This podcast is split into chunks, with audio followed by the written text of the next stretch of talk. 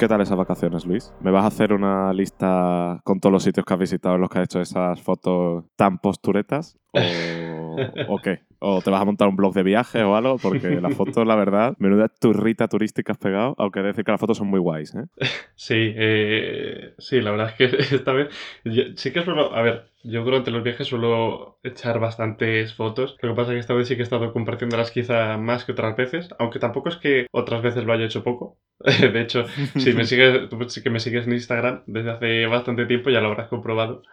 Aunque pasa que Sí. esta, esta vez sí que eh, también he trasladado un poco la turra a Twitter. Entonces ha sido eh, turra en estéreo. Eh, pero bueno, eh, te, puedo, te puedo hacer una lista si quieres de, de salchichas. de las mejores salchichas de Alemania. No, no.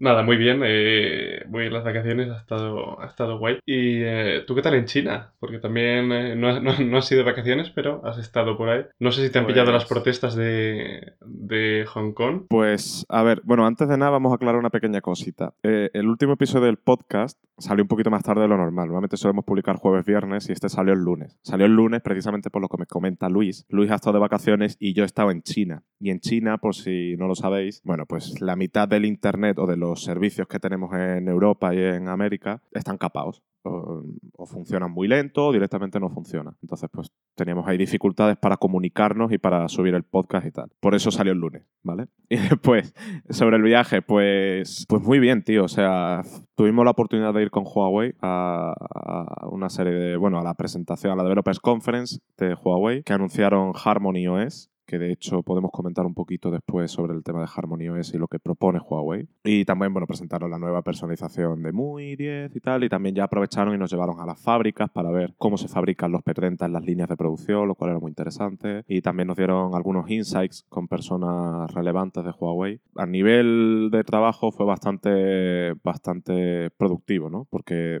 no solo por las noticias en sí que pudimos cubrir allí, sino por todo el background que nos traemos de vuelta que pudimos asistir y que es muy útil a la hora de cubrir ciertas cosas de Huawei. Ejemplo, ejemplo pequeño pero muy ilustrativo. Nos dieron una charla sobre todas las decisiones o, mejor dicho, sobre todas las razones que hay detrás de los cambios estéticos de MUI 10. Entonces, claro, empiezas a comprender por qué Huawei hace una cosa, hace otra. Te puede gustar más, te puede gustar menos las decisiones que han tomado, pero ya empiezas a comprender un poco la, la narrativa o, mejor dicho, el, el proceso detrás de lo que, de lo que llega a los teléfonos de la gente. Y entonces me pareció bastante interesante. Después el, el problema es que, más allá de lo que hicimos con Huawei, hubo dos problemas principales.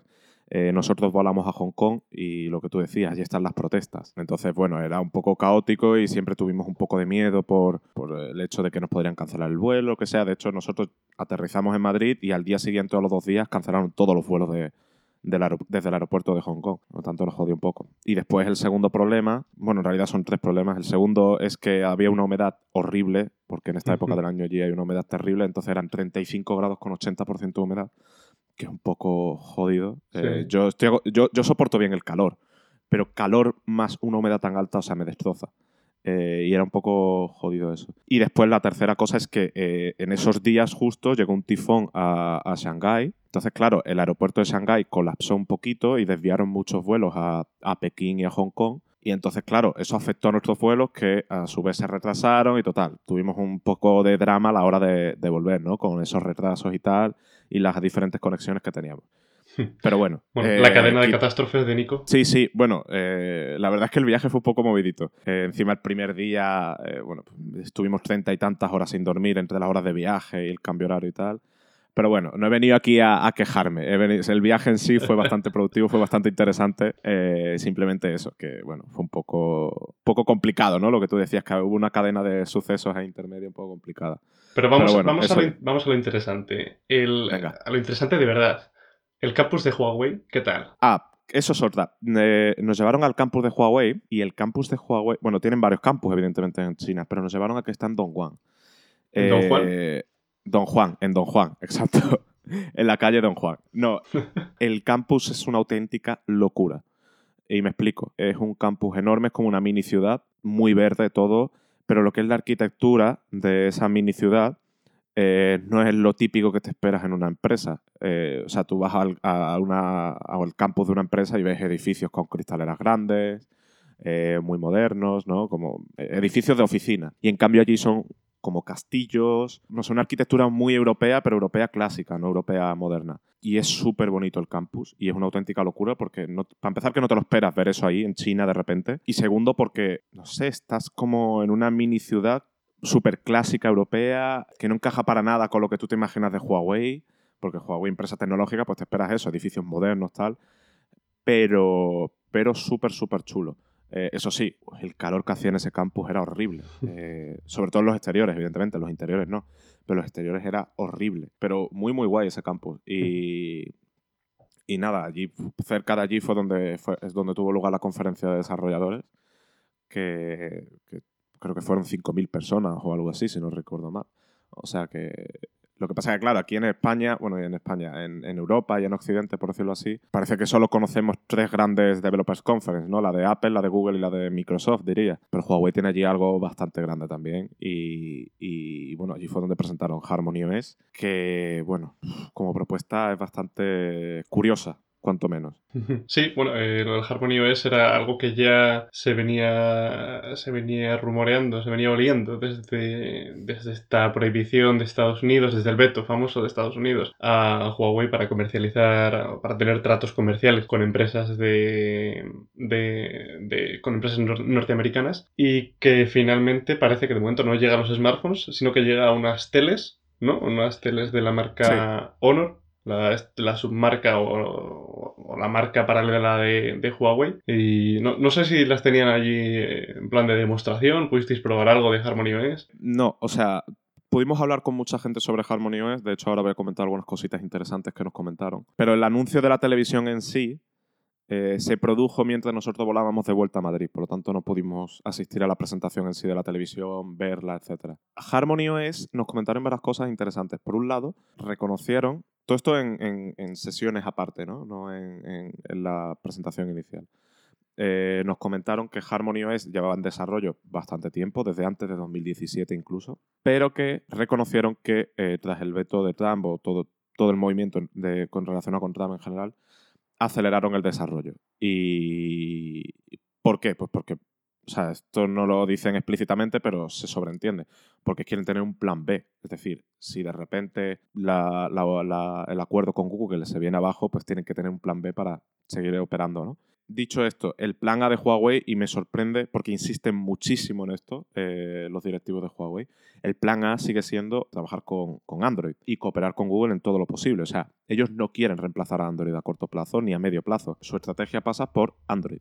Lo que pasa es que si no pueden seguir utilizando Android, pues van a tener este plan B que es Harmony OS. Después, cositas interesantes que tiene Harmony OS. Ellos proponen un sistema operativo que pueda funcionar en cualquier dispositivo, tanto en un reloj como en un móvil, como en una televisión, y que facilite la intercomunicación entre esos dispositivos y la interoperabilidad entre esos dispositivos. Es decir, un desarrollador va a poder hacer una app y va a estar disponible eh, de forma automática y con muy pocos pasos en todos los dispositivos. O sea, va a poder estar, eh, qué sé yo, Spotify, por, por decir algo, ¿no? Pues va a poder estar directamente en la televisión, en el móvil, en el reloj, el, coche, en cualquier sitio, en, una, en, un altavoz inteligente, de una forma muy simple. O sea, el código base va a ser el mismo y después vas a ver simplemente retoques de interfaz y tal.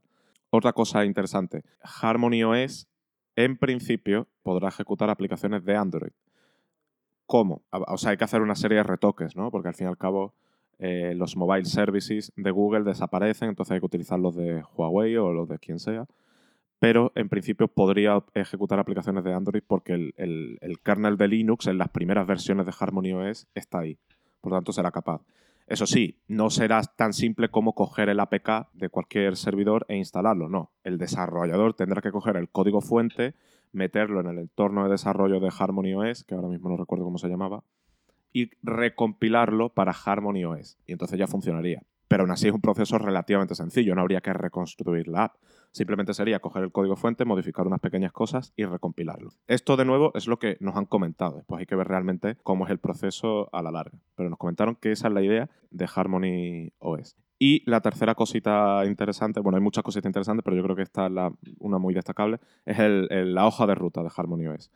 Eh, la primera versión, como dices tú, Luis, va a estar solo en televisiones y después, a lo largo de los tres próximos años, creo que llegará, si no recuerdo mal, altavoces inteligentes, a relojes inteligentes, creo que también quería meterlo en coches y en PCs modernos, que no sé a qué se refiere exactamente con eso, supongo que serán eh, prototipos de PC así un poco más atrevidos y tal. Bueno, esa es la idea. Pero de momento no llega a smartphones.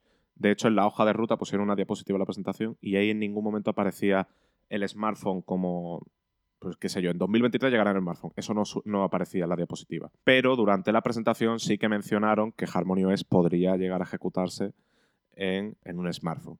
Por lo tanto, esto apoya la teoría que comentábamos anteriormente, y es que HarmonyOS de momento no va a estar pensado para smartphones, pero si tuviera que darse el caso, eh, pues Huawei podría adaptarlo para el smartphone y lanzarlo en sus propios smartphones si fuese necesario. Entonces, bueno, a mí como propuesta me parece muy interesante HarmonyOS porque esto de... Bueno, también hay una cosa que aclarar, HarmonyOS es open source y Huawei quiere que toda la gente contribuya a este proyecto, o sea, diferentes eh, fabricantes contribuyen a este proyecto y, se impulse ¿no? Eh, de forma libre. Y al hecho, además, el hecho de ser open source permite que cualquier persona pueda inspeccionar ese código y hacer una, una auditoría de seguridad. Ahora que tanto les acusan de problemas de seguridad y tal, y de privacidad, pues bueno, cualquier persona puede descargarse el código cuando esté disponible, no sé si está disponible ya, y eh, hacer una especie de auditoría y ver qué, hace HarmonyOS en segundo plano. Entonces, a mí como propuesta me parece muy interesante lo de que HarmonyOS eh, reúna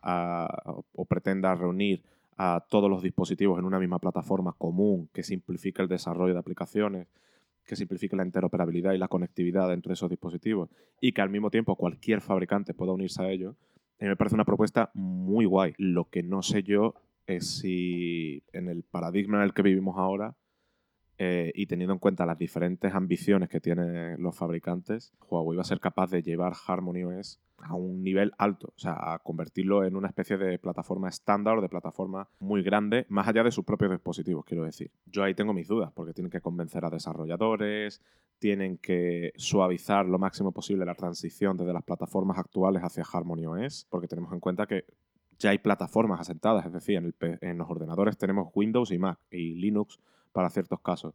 En smartphones tenemos iOS y Android. En relojes inteligentes tenemos Wear OS y Apple Watch, o sea, y, perdón, WatchOS principalmente.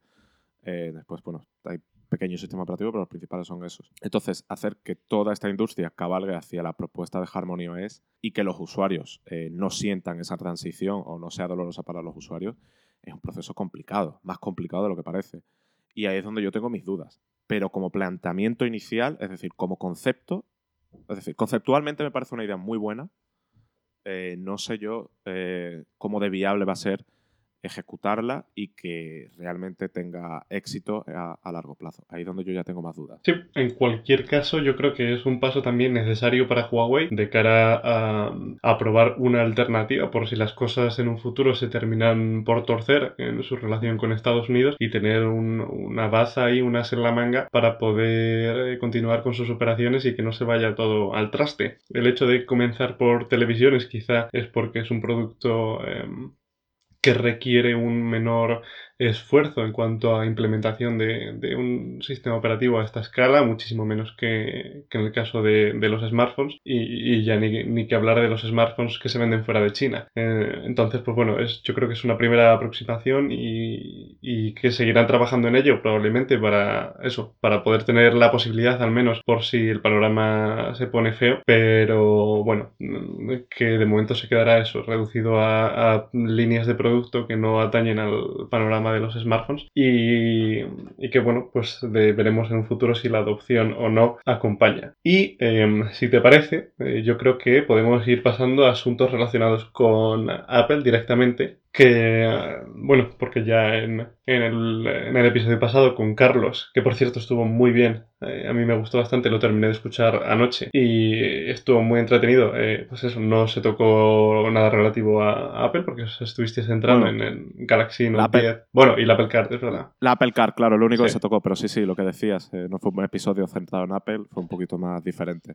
Y bueno, al respecto de, de, de esta parte de la Apple Card, me gustaría hacer una anotación que justo me di cuenta ayer cuando lo estaba escuchando, y es que me gustaría, Nico, que no insultases a la inteligencia de los oyentes, porque eh, me, parece que en un tramo, eh, hacia el tramo final, mencionas algo así como que no sabes si cuando llegue a España te pedirás la Apple Card porque es una tarjeta de crédito y eso no te convence y tal. Eh, Nicolás, todo el mundo sabe que em, te la vas a pedir, aunque sea solo para tener la tarjeta de titanio y poder disfrutar de, de esa tarjeta tan limpia, tan eh, sin elementos extraños que a ti te gustan. Entonces, por favor, te pediría que no, no digas que te lo pensarás porque todo el mundo sabe que la vas a pedir tan pronto como esté disponible. De hecho, después yo mentalmente repaso lo que he dicho en el podcast una vez ya está grabado y después de haberlo grabado yo pensando eh, sobre el tema dije, no sé por qué realmente dije eso, porque en el fondo sé, aunque no la utilice, sé que la voy a pedir y la voy a querer tener. Y si finalmente no tiene ningún tipo de comisión, como, o sea, si en Europa tampoco tiene ningún tipo de comisión, como está ocurriendo en Estados Unidos, la voy a pedir y la voy a tener ahí. Que la utilice o no, pues ya veremos qué hago. Pero sí, no, sé por qué dije eso. Eh, es cierto que a lo mejor no la convierto en mi tarjeta de pago por defecto, pero, pero joder, Sí, seguramente la pida. Si no, en un marco para colgarlo en el salón. Exacto, como adorno, un marquito. De hecho, ahora estoy poniendo varios marcos en mi casa, o sea que me puedo dejar hueco para cuando llegue la Apple Car. La enmarco, la pongo ahí de titanio, con mi nombre, Nicolás Rivera, y maravillosa. No, pero joder, es que es lo que tú dices, es que solo por tener la tarjeta de Titanio con lo bonita que es, y ya en el podcast anterior di la turra sobre cómo odio los diseños recargados de las tarjetas de crédito. O sea, el 90% de las tarjetas de crédito y débito que se emiten en España tienen logotipos feos, eh, los números sobresalen un montón, no sé, diseños muy raros. a mí me gusta que sea lo más simple posible, que, que tenga los menos datos posibles y, tal. Y la Apple Car cumple eso con creces. De hecho, si yo, si fuera posible, entiendo que no es posible, pero si fuera posible, yo es que hasta quitaría el logo de Mastercard y el de, y el de Apple y el de Goldman Sachs y dejaría solo la tarjeta con mi nombre y ya está. Lo que pasa es que tiene que estar ahí, evidentemente, no solo por branding, sino también por, por, por identificar la tarjeta de qué tipo es y de qué banco es. Pero o sea, yo por mí querría que fuese lo más simple posible y ya. Si te dieran la opción de tener la tarjeta, la Apple Card, tal y como es ahora, o quitarle todos los logos, ¿qué dices? Pero que eh, tu nombre estuviese puesto en Comic Sans, ¿qué elegirías? Los logos, los logos, los logos. O sea, si me hubieras dicho otra fuente, mira, pero, pero Comic Sans, ni es que ni de cachón. Es que le quita el encanto a la tarjeta. O sea, es que como la ves tan bonita, tan bien y está tan bien, eh, tan cuidada de diseño, y después tiene las letras en Comic Sans. Y es que vamos, me, dan ganas de vomitar con, eso. ¿eh? bueno, Eh, y ahora sí, eh, en este episodio la intención es hablar un poco acerca de todo lo que se viene de Apple después de verano, es decir, todos los productos y este año también servicios que se van a presentar en, el periodo otoñal. Vamos, vamos a ser sinceros, Luis, estamos haciendo este episodio porque honestamente no ha pasado mucho la última semana en torno a Apple y nos estamos acercando también al lanzamiento del iPhone. Entonces creemos que es buena oportunidad para hacer esto. Eh, sí, eh, no, vamos, no, vamos, a engañar a la audiencia. a ver, honestamente, es un episodio que yo tenía en mente hacer en algún momento de agosto porque ya lo hice el año pasado con Eduardo. Y eh, eh, lo acompañamos, me acuerdo también, de un, de un artículo en hipertextual repasando un poco todo lo que se viene después de verano. Pero eh, es verdad que esta semana lo que viene siendo novedades de Apple, pues no, no ha habido demasiadas, salvo cuatro cosillas que son quizá más anecdóticas. De lo que se viene en, en, septiembre y probablemente en octubre también, aunque de momento no hay ningún evento confirmado, porque confirmado como tal, pues Apple no ha enviado todavía las invitaciones. Yo creo que podemos empezar con lo que es más obvio que se va a presentar y en este caso lo obvio, obvio, eh, requete obvio, es el iPhone. Bueno, yo antes de, empezar con el iPhone comentaría la fecha del primer evento. Tiene toda la pinta de que será el 10 de septiembre. Apple normalmente suele hacer los eventos el segundo martes de septiembre, normalmente, y eso coincide con el 10 de septiembre este año. Eh, y además encaja por las fechas, ¿no? Porque no sé quién de una operadora dijo que, que, el iPhone se lanzaba el 19 a la venta o algo así, que era viernes, si no me equivoco. Voy a mirar un segundo el calendario, a ver si lo estoy diciendo bien. A ver, eh, pero creo que sí. Vale, dijeron que era el que el teléfono salía a la venta el 20 de septiembre, que es viernes, que es lo que normalmente suele hacer Apple, lo pone a la venta un viernes, y lo suele poner a la venta el viernes de la semana siguiente a la que lo anuncian. Y abren las reservas el viernes de la misma semana en la que lo anuncian. Por lo tanto, encaja el calendario entre lo que ha dicho esta persona y lo que normalmente suele hacer Apple, encaja con que la presentación sea el día 10 salga, o sea, se puede reservar el producto el día 13 y salga a la venta el día 20. oficialmente. Y ahora sí, pasamos a comentar lo del iPhone, que bueno, como tú dices, yo creo que es el, el producto principal. Yo creo que, de nuevo, en principio, parece que vamos a tener tres modelos, dos un poquito más avanzados y uno sucesor del, del 10R, que compartiría la mayor parte de los componentes con, con, con los otros de alta gama, eh, pero con algunas pequeñas diferencias. Y ahora hay un rumor, ahora entraremos en las características, pero hay un rumor eh, sobre que el iPhone, eh, el más avanzado, se llamaría iPhone Pro. ¿Tú qué opinas de todo esto, Luis? Bueno, el- la nomenclatura de Pro es algo que ya hemos visto, bueno, que ya hemos visto, no, que ya hemos oído hablar de ello en años anteriores, ¿no? Desde que, desde que se lanzara el, el- el iPad Pro, ha habido Sí. mm, pues esos rumores con cada lanzamiento de iPhone, sí, eh, eh, respecto a si Apple convertiría la gama de iPhone también a, a un iPhone normal, como tiene ahora con los iPad, un, un iPad estándar y un, y un iPhone Pro. Y este año parece que va a ocurrir, mm, a ver, de momento todavía es pronto para saberlo porque eh, me acuerdo el año pasado es que el año pasado, además, me acuerdo que con especial intensidad, durante las últimas semanas de agosto, que fue eh, especialmente elevado el volumen de rumores acerca de los nombres de los próximos iPhone. Se estuvieron barajando muchos, cada día, eran un, cada día era un nombre diferente, eh, que sea iPhone Pro, que sea iPhone Max, que sea iPhone... No sé, no sé, no me acuerdo, pero vamos, cada día eran... eh, rumores diferentes acerca de los nombres de, de, estos dispositivos. Entonces, yo creo que todavía es pronto para asegurarlo, pero eh,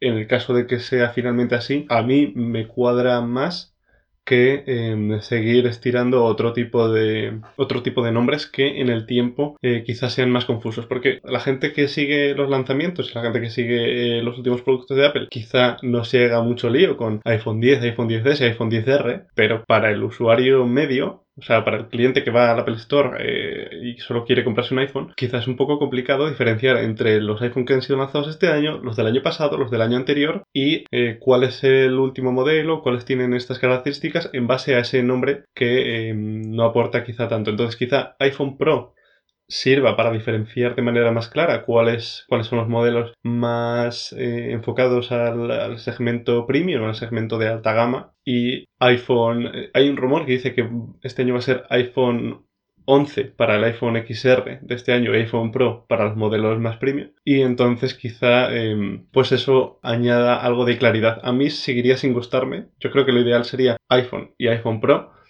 y eh, no añadir más, salvo quizá el, el año de, de, de, lanzamiento, ¿no? Eh, pues igual que se hace con el iPad Pro, pues este año iPhone Pro 2019, el año que viene iPhone Pro 2020 y en el caso de los modelos más básicos, pues iPhone 2019, iPhone 2020 y yo creo que es una manera mucho más fácil de diferenciar de qué modelo estamos hablando y de qué modelo es el que nos interesa más. A mí, yo el año pasado, cuando estaba todo esta, este drama con los nombres de los iPhones y que finalmente, finalmente resultó ser 10S Max y 10R, yo ya planteé lo de que hubiera un iPhone, o sea, a mí me gustaba mucho la idea de que hubiera un iPhone estándar y dos iPhones Pro, es decir, eh, un iPhone estándar que sería iPhone a secas, que sería el 10R, dos iPhones Pro, iPhone Pro de 5,8, iPhone Pro de 6,5, si no me equivoco que es el Max. Exactamente la, la misma nomenclatura que utilizan con los MacBook. Tenemos MacBook Air, MacBook Pro y después MacBook Pro de 13 y MacBook Pro de 15. Y eh, respecto al iPhone, pues yo dejaría eso, iPhone a sec. ¿Qué ocurre aquí? Sí es cierto que la nomenclatura que está utilizando Apple recientemente no es especialmente clara. A mí la gente me pregunta mucho, pero ¿por qué 10R? ¿Por qué 10S? ¿Y cuál es mejor? ¿El 10? ¿El 10R? ¿El 10S? O sea, no es muy clara. Pero sí que creo también que, que, hay un problema, es que en los teléfonos móviles estamos acostumbrados a que haya un número que marque realmente cuál es más moderno que otro. Eh, eso no estamos acostumbrados con los portátiles y no tanto con las tablets, pero sí con los móviles. Entonces, que Apple cambie a la nomenclatura iPhone, iPhone Pro implicaría un cambio de mentalidad en el consumidor. Y esto hay que verlo a largo plazo. Eh, sí, este año quedaría genial iPhone y iPhone Pro, pero el año que viene, ¿cómo lo hacemos? Es decir, el iPhone Pro del año que viene se puede volver a llamar iPhone Pro y el iPhone del año que viene se puede llamar iPhone. Pero es que Apple seguirá vendiendo los teléfonos del año previo, porque es lo que suele hacer.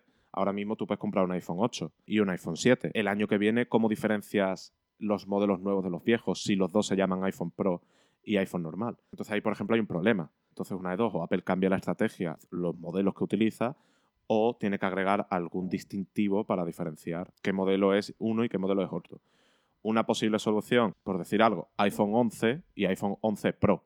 El año siguiente iPhone 12 y iPhone 12 Pro. Entonces están marcando eh, qué producto pertenece a cada generación y también están marcando la diferencia entre el modelo básico económico tal y el modelo Pro, que yo creo que eh, la diferencia entre iPhone y, o sea, entre utilizar el Pro y no utilizar el Pro es más clara y más sencilla para el consumidor que 10R y 10S, porque la gente no sabe realmente cuál es la diferencia entre el 10R y el 10S hasta que no ve la tabla de especificaciones o se la explica. Así que no sé, a mí como gustar, eh, idealmente que sea eso, iPhone y iPhone Pro pero sí es cierto que eh, creamos un problema eh, de cara al año que viene y la gente no va a poder diferenciar los modelos antiguos. Porque con el iPad, Apple lo que hace es que básicamente cuando saca un iPad Pro, deja de vender el iPad Pro del año anterior. Cuando Apple lanza un iPad nuevo, deja de vender el iPad del año anterior. Pero con los iPhones no ocurre eso, porque Apple sigue vendiendo muchos iPhone 8 y iPhone 7, eh, aunque no sean el grueso de las ventas. Entonces no se pueden permitir o no creo que quieran permitirse retirar esos teléfonos del mercado el año que viene. Entonces hay que ver cómo, cómo transmitir al consumidor esa diferencia entre los iPhones viejos y los iPhones nuevos, pese a que compartan eh, la nomenclatura Pro y no Pro. Y para el iPhone, ¿cómo van a diferenciar los iPhone Pro, si se llaman Pro este año, entre el modelo de menores pulgadas y el de mayores pulgadas? Yo, yo diría eh, iPhone Pro de 5,8 y iPhone Pro de 6,5 o las pulgadas que sean que tiene, como hacen con el MacBook. Y al fin y al cabo me parece lógico, ¿por qué?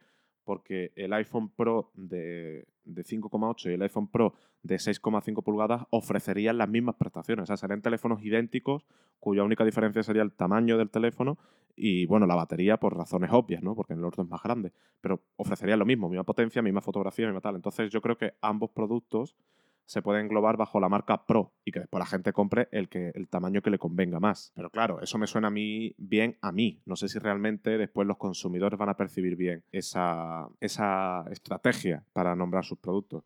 Eh, Otra cosa que me llama bastante la atención em, acerca de este año es cómo van a hacer em, respecto al mantenimiento de la línea de iPhone que venden. Porque otros años quizá estaba más claro que, que iPhone eliminar de la lista y que para hacer hueco a los nuevos, pero este año con eh, la renovación de los tres modelos que se presentaron el año pasado y la ausencia de otro tipo de, o mejor dicho, la distancia ya con modelos como el iPhone 7 o el iPhone 8, no sé, no sé qué piensas acerca de cómo pueden dejar eh, la línea de cara a, a, los productos que finalmente van a comenzar a vender este mes de septiembre, aparte de los tres nuevos. Yo tengo la teoría de que Apple se va a cargar el 10S y el 10S Max, pero va a dejar el iPhone 10R. Es decir, el 10S y el 10S Max se van porque van a llegar dos teléfonos que lo van a reemplazar y los van a mejorar. Y el 10R, que es un teléfono más económico, más asequible, que al fin y al cabo... A ver, es que piénsalo de esta forma.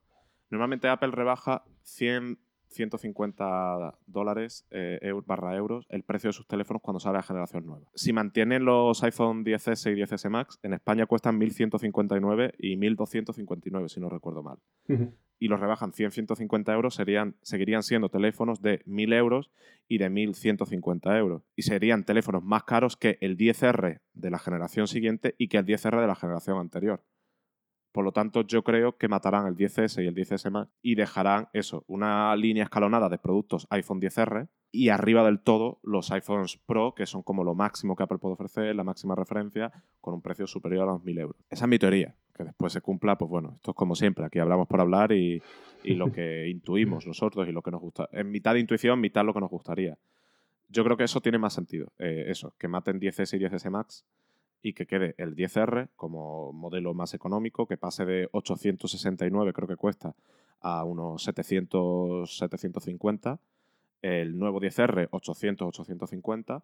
Y después los Pro por encima. Porque eso es que no tendría sentido mantener los 10S y los 10S Max rebajados porque es que seguirían siendo más caros el 10R de la generación actual, es decir, del que, del que tenemos antes. Bueno, vamos a, vamos a decirlo con nombres. Vamos a, porque es que estoy haciendo un lío. El 10R nuevo se va a llamar iPhone 11. Vamos a hacerlo así. Y los iPhone 10S y 10S Max nuevos se van a llamar iPhone Pro. Para explicarlo mejor. Entonces, lo que yo quería decir es, mm, si matan el 10S y el 10S Max, mejor dicho, si mantienen el 10S y el 10S Max y lo rebajan de precio, van a seguir siendo productos más caros que el iPhone 11 y que el iPhone 10R actual. Entonces le van a quitar atractivo. De hecho, yo creo que esa es una de las razones por las que mataron el iPhone 10, porque es que no tenía sentido mantener el iPhone 10 teniendo en cuenta que estaba el iPhone 10R, que era mejor en prácticamente todo, salvo algunos pequeños detalles, y al mismo tiempo los 10S Max, que eran mejores en todo, evidentemente. Entonces yo creo que hará lo mismo. Se cargarán los 10S Max eh, y dejarán únicamente el 10R el iPhone 11 y los iPhone Pro. Me parece que podría ser un movimiento acertado y desde luego interesante de cara al público también por tener un, iPhone como el 10R a un precio más eh, económico. Y algo también que ah, se, ha, dicho esta semana en base al reporte de unos analistas con fuentes en las cadenas de producción es que los tres iPhone de este año se... Eh, podrían eh, comenzar a vender el mismo día, algo que no ha ocurrido en las presentaciones de al menos los dos años anteriores de los dos años ya no me acuerdo, yo creo que sí, pero en los dos años anteriores, el año pasado el 10S y el 10S Max llegaron en septiembre y el 10R en octubre, y el año anterior el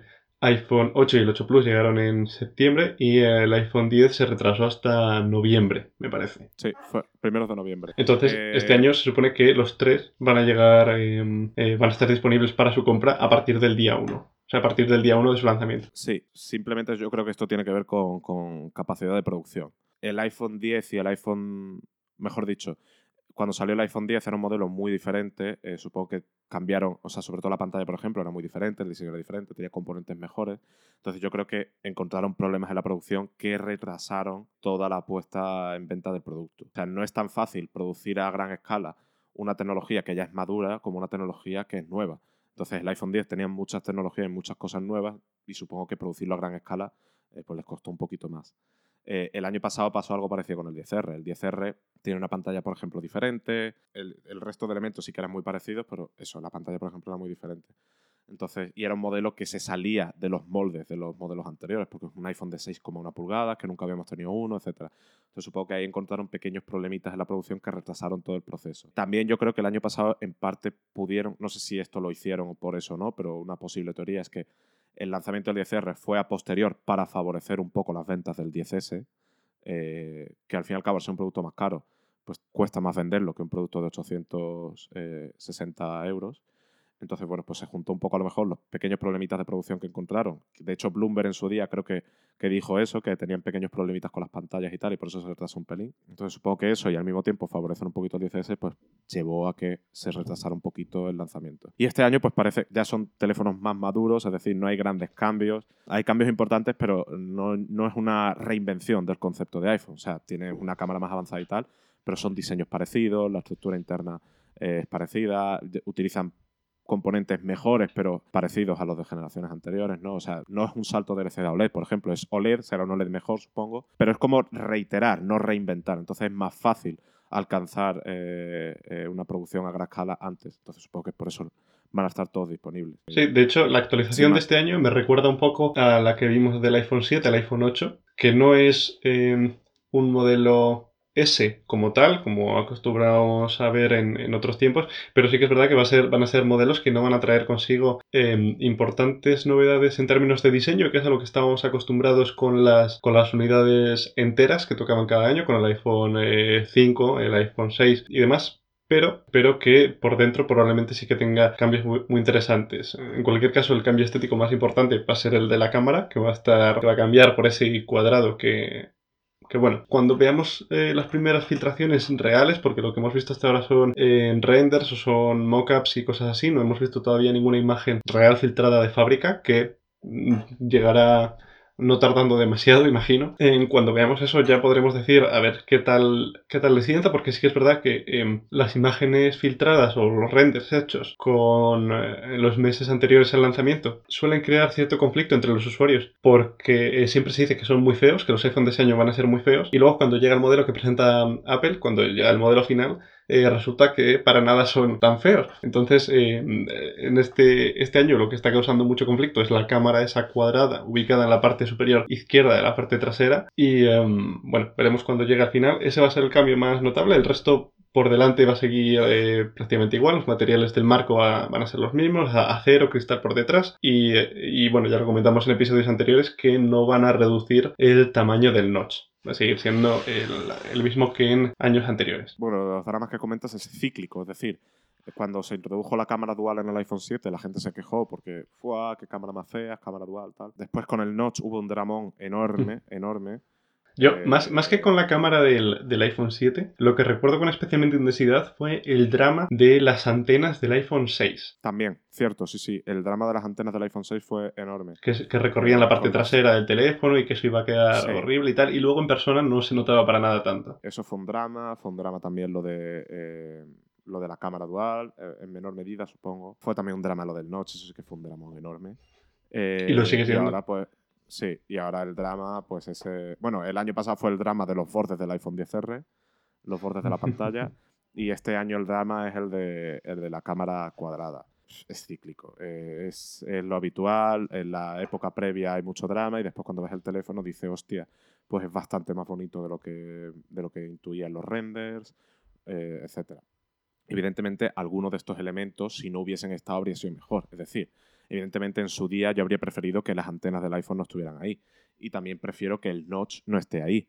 Pero eh, en absoluto suponen dramas eh, la experiencia de uso o en la estética como, como la gente lo pinta en los meses previos al lanzamiento. Y este año pues pasará lo mismo. La cámara la ves ahí y te choca porque no es algo habitual, pero después llegará septiembre, verás el teléfono en la realidad, verás los materiales promocionales y entre el hecho de verlo en persona y los pequeñas, las pequeñas diferencias que hay entre el modelo final y el render que estás viendo ahora, te va a parecer producto sin más. Y también yo creo que el hecho de verlo cada vez más te acostumbra y te hace verlo bien, ¿sabes? Sí, También que eso totalmente. influye. Porque, por ejemplo, eso, el notch yo creo que es un buen ejemplo. En 2017 a mucha gente le chocaba. A mí no me pareció nada del otro mundo el notch. Evidentemente prefiero que no esté, pero tampoco era un drama para mí. Pero sí que había mucha gente que, que, joder, el notch, no sé qué, no sé cuánto. Y con el tiempo, todos los fabricantes lo han montado y el notch ya es algo habitual que a la gente no le extraña, no le sorprende, no le fastidia. Pues pasará lo mismo con la cámara esta. Y además este año estará apoyado, entre comillas, por el hecho de que el Pixel también va a tener una cámara con la misma distribución y el P30, perdón, el, el Mate 30 probablemente también tenga la misma distribución de cámara. Ya la tenía el Mate 20 Pro, el Mate 30 en principio también tiene la misma distribución. Por lo tanto, ya no es solo Apple empujando ese elemento en la parte trasera, sino que son varios fabricantes los que en la mente del consumidor están introduciendo ese elemento eh, y están habituando al consumidor a ese elemento. Así que bueno. Yo, Y en cualquier caso, no me parece tampoco un drama excesivo. O sea, sí, están no, ahí y al fin, y al, cabo, al fin y al cabo va a aportar funcionalidad. No es que esté ahí porque a Apple le dé la gana ponerlo ahí. Mm. Es que tiene un sentido. Entonces, Y en este caso, además, está en la parte trasera del teléfono, así que no lo vas a ver Claro. cuando lo y uses. después, y después la gente le pondrá funda y ni se dará cuenta de. y perderá relevancia, mejor dicho, ese elemento. Que eso es lo que más me fastidia. La gente se queja de decisiones estéticas y después le pone funda al teléfono y cubre la mitad de, de esas imperfecciones que ellos, que ellos ven. Entonces, como, es como lo de las antenas. La gente se queja de la antena y después van todos confundes. Digo, pero chicos, si no ves las antenas, ¿qué más te da? Aquí eh, me gustaría romper, por cierto, una lanza a favor del eh, Mate eh, 20 o Sí. Mate 20, sí, Mate 20 y Mate, Pro. y Mate 20 Pro. Sí. Porque me gusta bastante, eh, cuando lo estuve probando, me gusta bastante eh, que tenga la cámara cuadrada, o sea, me gusta bastante el aspecto de la cámara cuadrada y que esté centrada. Veremos cómo quedan las esquinas, que todavía no lo hemos visto, pero cuadrada me gusta bastante en el centro. Yo ahí estoy contigo. Yo también eh, en el centro me parece una ubicación más, más apropiada, mantiene más simetría. Estoy contigo ahí. También entiendo que, por ejemplo, eh, en el caso del, del iPhone eh, de menores pulgadas, el iPhone, eh, el iPhone 10 o el iPhone 10S, poner una cámara de ese tamaño en el centro implica que la vas a estar tocando con el dedo eh, prácticamente cualquier, en cualquier momento que utilices el teléfono porque eh, sus dimensiones, por las dimensiones que tiene, tú apoyas el dedo en esa superficie. O sea, lo estoy probando justo ahora mismo y eh, me imagino que si tiene una cámara en el centro, o sea, tendría el dedo todo el rato puesto ahí. Eso es cierto. Y proporcionalmente también creo que eh, quedaría raro en el iPhone pequeño. Pero en el iPhone de 5,8 pulgadas poner un cuadrado como ese en todo el centro del dispositivo quedaría raro proporcionalmente. En el Max no. En el Max, como es más grande y tal, la proporción es más, más apropiada. Pero en el pequeño quedaría un poco raro. Entonces yo creo que puede ser lo que tú dices, que, que puede que hayan condicionado el diseño del grande por el pequeño para mantener la homogeneidad entre los dos modelos. Sí, bueno, está claro que ca- cada decisión de este tipo está pensada Claro, con claro. mucho tiempo de antelación, está pensada en milímetro porque esto tiene que ir ahí y no en otro lado. Entonces, También una cosa que la gente no suele tener en cuenta, si está ahí también puede ser porque eh, de cara al diseño interno del teléfono eh, les conviene mucho más que esté ahí. Es decir, Apple no lo ha puesto ahí porque ha dicho, venga, ha levantado el dedo, ha soplado y, eh, y ha dicho, venga, lo ponemos aquí.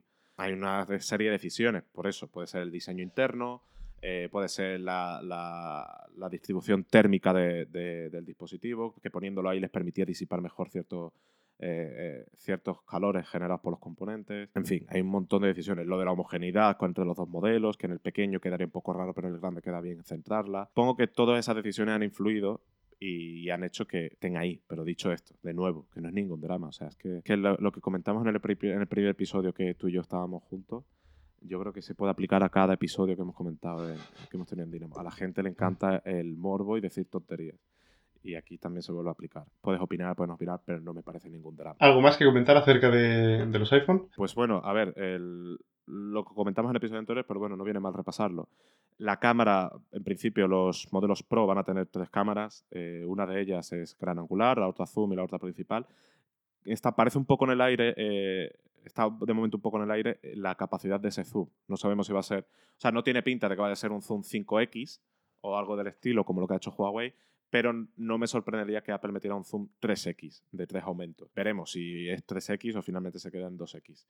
A mí el 2X me gusta mucho, o sea que Mm, tampoco me supondría ningún drama.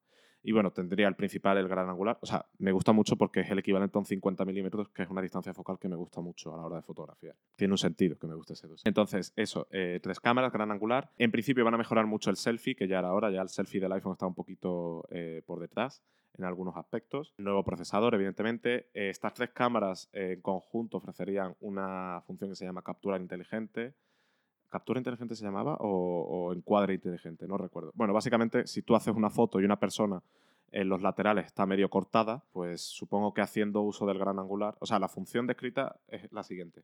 Tú tomas una foto y si alguien queda eh, cortado, el teléfono automáticamente va a meterlo dentro de la escena. Supongo que para eso se apoyará en el gran angular. Es decir, si tú capturas una foto con, con la cámara principal y tu amigo, el que está en el borde derecho, sale con media cara cortada, pues el gran angular sí que lo habrá capturado porque captura un mayor, un mayor campo y entonces te genera una imagen en la que tu amigo sí que está dentro.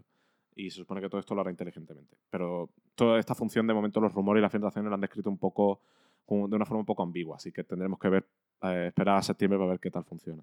Después, yo tengo, bueno, en principio se rumorea con que no pueden no tener 3D Touch los nuevos modelos, incluyendo a los Pro eh, y ya dimos la turra en un episodio anterior sobre por qué nos da pena que se muera que muera Touch. Y después una cosa que yo tengo muchas ganas de ver y que, y que espero que Apple lo haga bien por fin, es el sistema de carga rápida. Joder. Como Apple vuelve a lanzar otra vez el iPhone con un adaptador de 5 vatios en la caja, mm.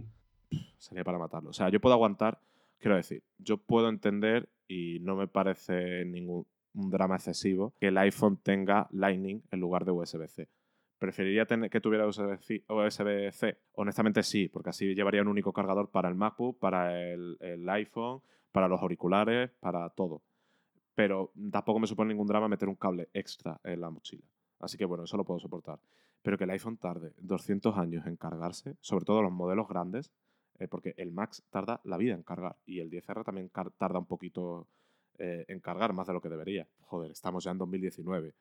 Apple lleva, o sea, Samsung lleva ofreciendo sistemas de carga rápida cuatro o cinco años, diría. Ya hay muchos fabricantes con sistemas de 45 vatios, que no, no creo que Apple deba llegar a los 45 vatios porque cuanto más rápido carga la batería, eh, más posible es que ésta se degrade. Pero sí que es cierto, o sea, mejor dicho, cuanto más rápido carga la batería, eh, más acelera la degradación de la misma. Pero sí que es cierto que hay un punto intermedio entre los 45 vatios y los 5 vatios. O sea, algo rollo 20, 15, 20, me parece un punto apropiado para que el teléfono cargue a una velocidad mayor, para que si me tengo que ir en 20 minutos pueda cargar el teléfono y obtener un 30% extra de batería. Entonces hay un punto intermedio entre eso, entre que te tarde 50 horas en cargar y que, y que tu batería se degrade constantemente. Así que bueno, espero y cruzo los dedos para que por fin veamos pues eso, el iPhone con un sistema de carga rápida o por lo menos un sistema de carga más veloz que el que tiene ahora.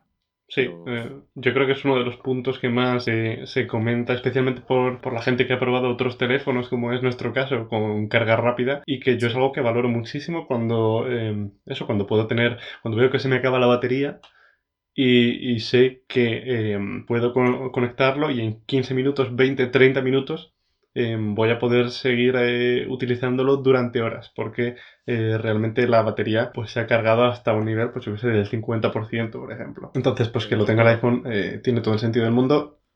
Incluyendo también eh, carga rápida inalámbrica. Y además se supone que este año los iPhone llegan con la capacidad de carga inalámbrica reversible. para poder cargar, por ejemplo, para poder poner mm, los AirPods con, la, con el estuche de carga inalámbrica en la parte trasera del iPhone y que el iPhone cargue a los AirPods de, de esta forma. Es algo que ya hemos visto en otros teléfonos de otras compañías y que parece que este año llega al iPhone. Eh, será interesante ver la, la tasa de transferencia de potencia que tiene este sistema porque los sistemas de carga inversa, de carga inalámbrica inversa que hemos visto hasta ahora en otros fabricantes, cargan bastante lentos. Que a ver, se supone que este sistema no está pensado para que cargues tu otro iPhone con tu propio iPhone.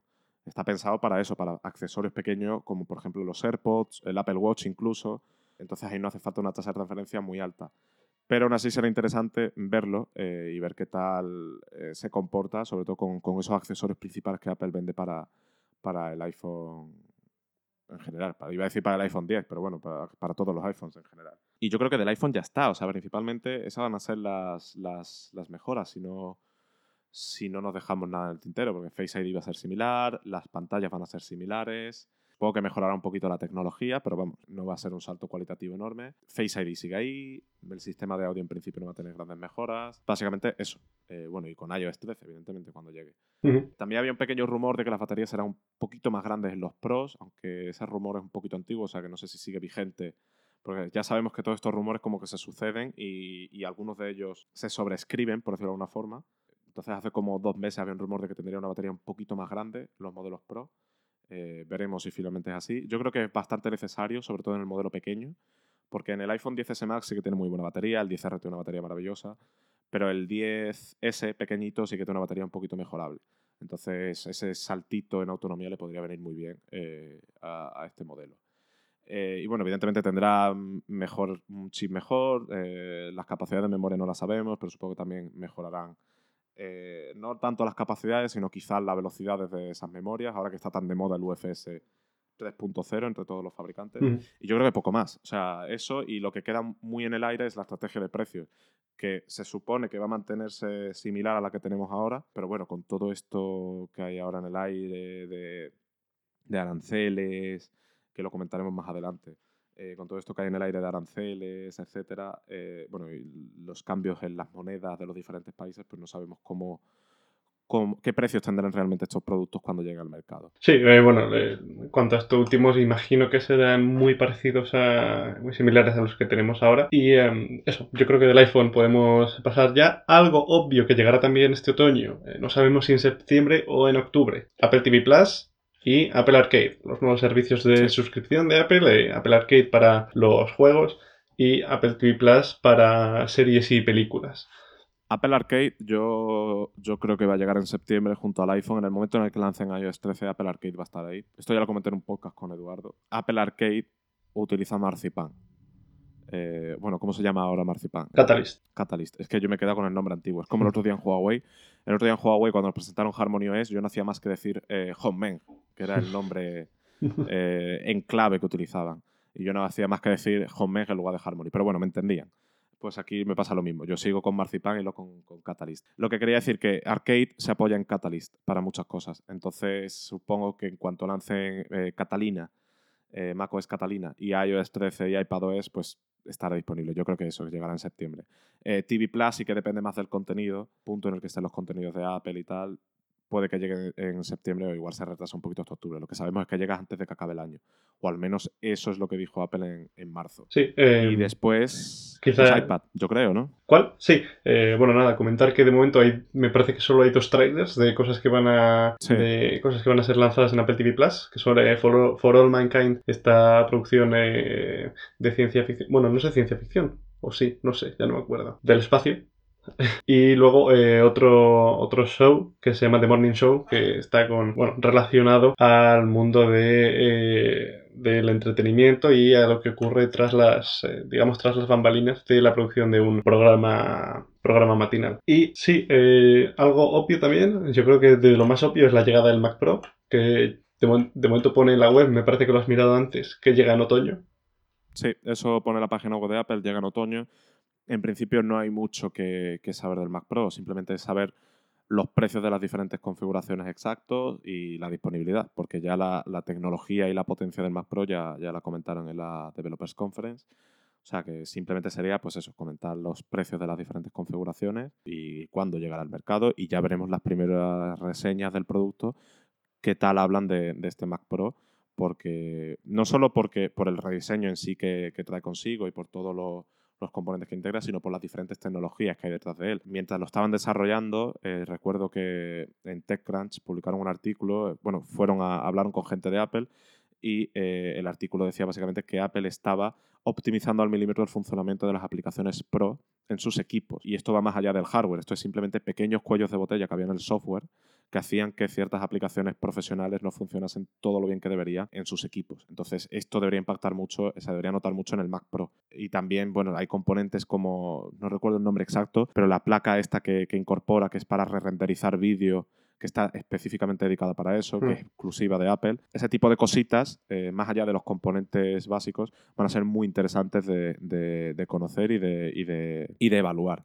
Así que bueno, pero para eso tenemos que esperar a otoño, no sabemos si en septiembre, si será en octubre o en diciembre, pero bueno, eh, bueno, diciembre ya estamos casi al final del otoño, veremos cuando llegue. Y después también, bueno, también se supone que habrá un nuevo modelo de Apple Watch. No hay grandes novedades en principio, o al menos no se están rumoreando grandes novedades del Apple Watch. Eh, supongo que será una renovación evolutiva, ¿no? Eh, simplemente cambios, los cambios básicos, ¿no? Un procesador un poquito mejor, pequeños cambios en la pantalla y yo creo que poco más. O sea, no se espera una, una, gran función como ocurrió con el Series 4, que sí que fue un cambio de diseño, trajo el electrocardiograma consigo, etcétera.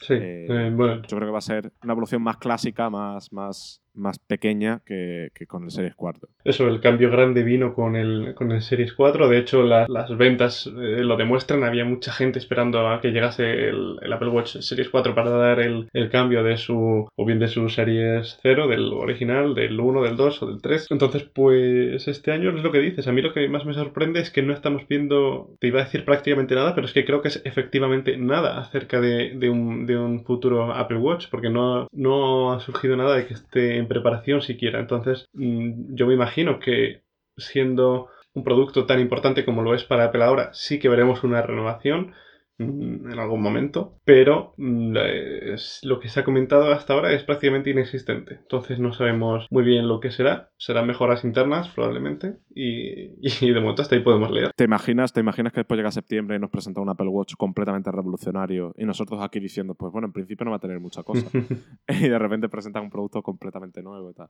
No, a ver, nosotros nos basamos un poco en... en, sí, nosotros nos basamos un poco en el hype que hay ahora, en, los rumores que hay en torno al Apple Watch, en lo que se ha ido comentando las últimas semanas, y, es tan poca cosa que nos da a entender que eso, que será una actualización básica, no una actualización pequeña para mantener el Apple Watch al día y trabajar de la mejor forma posible con el nuevo sistema operativo. Pero no, no parece que sea una, una, gran revolución. Lo mismo, de hecho, ocurrirá con, con los iPad Pro. En principio, los iPad Pro que llegarían en octubre, será meramente anecdótica la, mejora. Ya, ya, hubo un salto muy grande el año pasado y pues bueno, se espera simplemente un mejor procesador, mejoras en pantalla supongo tal. Y se especula con un nuevo sistema de cámaras en la parte trasera que sería muy parecido al del iPhone Pro con tres cámaras. Esto se especula, a mí me suena un poco raro que Apple meta tantas cámaras en un iPad, pero al mismo tiempo me pongo a pensar y pienso en realidad aumentada. Y es cierto que el tener varias cámaras puede eh, de alguna forma evolucionar en ciertas aplicaciones de realidad aumentada. Porque al fin y al cabo eh, capturas más información del entorno, puedes triangular esa información y puedes obtener un mapa de profundidad un poco más preciso. Entonces, por, ese lado me cuadra un poco que Apple tenga más cámaras, ¿no? Pero me sorprende porque el iPad nunca ha sido un producto de fotografía principal, aunque hay mucha gente que lo utiliza para fotografiar. Te vas a la, te vas a la, la Puerta del Sol y te encuentras allí a muchos turistas con un iPad haciendo fotos a, a la plaza. Entonces, bueno, te sorprende un poco. Pero bueno, se supone que esto y al mismo tiempo también va a haber un eh, nuevo iPad eh, económico de 10,2 pulgadas, que esto ya lo hemos comentado en el pasado. Mm. Que va a tener dos cámaras también. A mí este iPad cada vez me suena más raro. Una de dos. O no es, o no es el sustituto del iPad económico que, tenemos ahora, porque es que es lo que hemos comentado anteriormente. El iPad económico es económico porque reutiliza muchos de los componentes y de las tecnologías de modelos anteriores y los unen y crean un producto muy bueno, a un precio competitivo. Pero este iPad de 10,2 pulgadas, según los rumores, tiene un tamaño que nunca ha tenido un iPad, que son 10,2 pulgadas. Tiene dos cámaras, que es algo que tampoco tiene nunca un iPad. Y es como, esto no va a hacer que el iPad, va en contra de que el iPad sea económico. Así que a mí me suena un poco raro todo esto. Eh, o sea que igual nos estamos equivocando en atribuirlo como sustituto del iPad económico eh, y esperar que tenga un precio de 300 y pico dólares euros. Igual este iPad ya se sube de precio. ¿Qué ocurre si se sube de precio?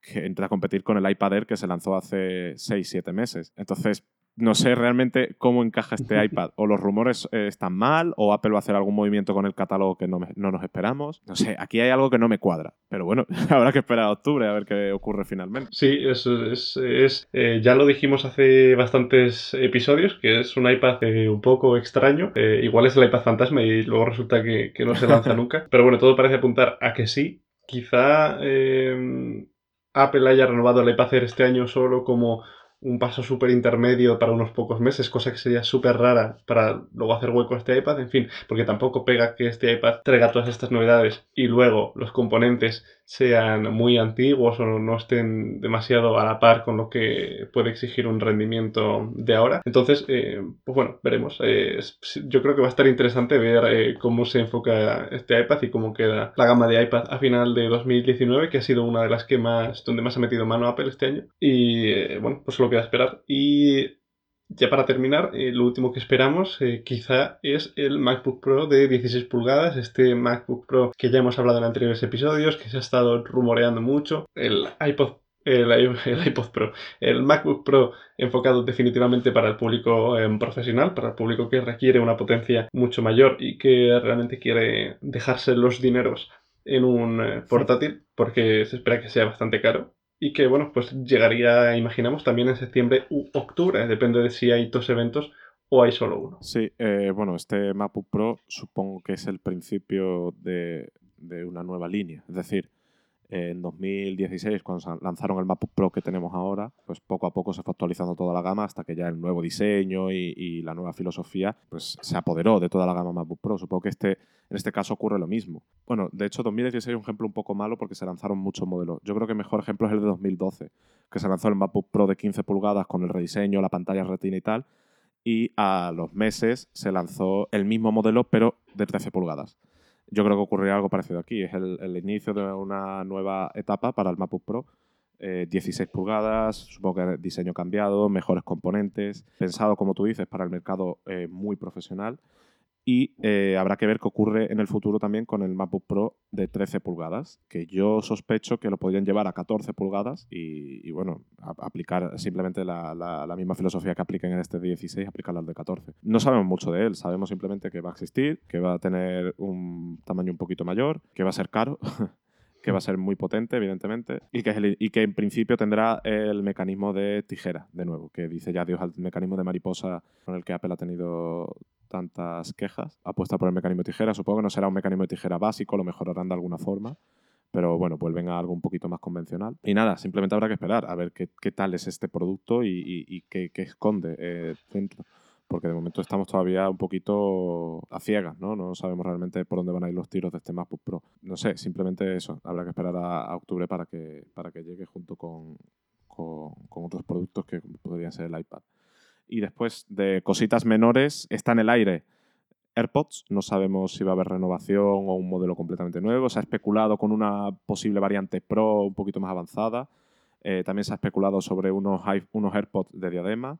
No sabemos si finalmente llegará o no. También se ha especulado sobre un posible nuevo Apple TV, pero la verdad es que no, o sea, tendría sentido teniendo en cuenta que TV Plus se va a lanzar en breve, pero tampoco hay mucho movimiento en torno a ello. Han sido rumores muy, muy suaves, por decirlo así. Y yo creo que básicamente ya, en principio no esperamos nada más, si no me equivoco, ¿no? Y bueno, básicamente para terminar de redondear todo esto, em, cuando publiquemos este episodio ya hará unos días, en el momento de grabarlo fue ayer, cuando se supo que em, eh, la guerra comercial entre Estados Unidos y China, eh, concretamente en el apartado que afecta a Apple, va a tener un respiro de momento hasta diciembre para algunos productos que incluyen el iPhone, el iPad y los Mac, por ejemplo, porque eh, los nuevos aranceles que añadían un 10% a las tarifas de importación de productos de China a Estados Unidos y que podría suponer un impacto interesante para, para Apple a la hora de comercializar los productos, aunque ya se ha especulado con que Apple podría absorber, eh, al menos durante los primeros meses, este, nuevo, este nuevo incremento en los aranceles para que no se refleje en el precio del consumidor, pero que en teoría iba a empezar a aplicarse el día 1 de septiembre, es decir, afectando todos los lanzamientos de Apple de este otoño. Al final se va a retrasar hasta el día 15 de diciembre, eh, también con motivo de no afectar demasiado a las compras del periodo navideño, que también es uno de los más, es el más importante para Apple, ¿no? Este último tramo del año es cuando más productos vende porque es cuando salen los nuevos. Entonces... y, no eh, solo, y no solo cuando más productos vende, sino también cuando más productos produce. Me explico.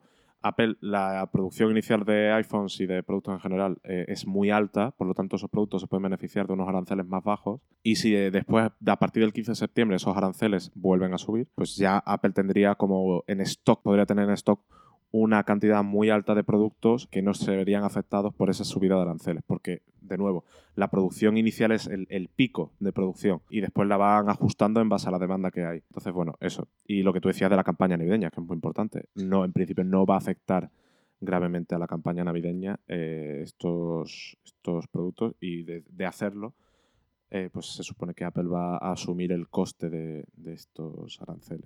Sí, al menos eso es lo que podría hacer, pues yo qué sé, durante los primeros meses o quizá el primer año, pero eh, de mantenerse de cara al futuro yo creo que no es una situación sostenible sin que Apple eh, incremente los precios de alguna forma, tanto en Estados Unidos como posiblemente parcialmente en el resto del mundo. Entonces, bueno, veremos a ver, todavía hay tiempo para que esta solución se solucione, que no sería la primera vez que vemos que las tensiones entre Estados Unidos y China dan un vuelco repentino lo vimos y lo comentamos aquí con el asunto de, Huawei. Así que bueno, hay tiempo. De momento, lo que sí que se sabe que van a, donde sí que se sabe que las nuevas tarifas de importación van a afectar a Apple, van a ser en los AirPods, en el Apple Watch y en el HomePod. Mm, no sabemos, eh, probablemente eso, los precios no cambien en estos primeros meses porque Apple se hará cargo de asumir eh, estos costes, pero bueno, veremos en el, en el futuro. Y eh, bueno, yo creo que con esto eh, podemos cerrar el, el, episodio de hoy. Llevamos una horita y pico, como siempre. Joder, lo clavamos, ¿eh? Es decir,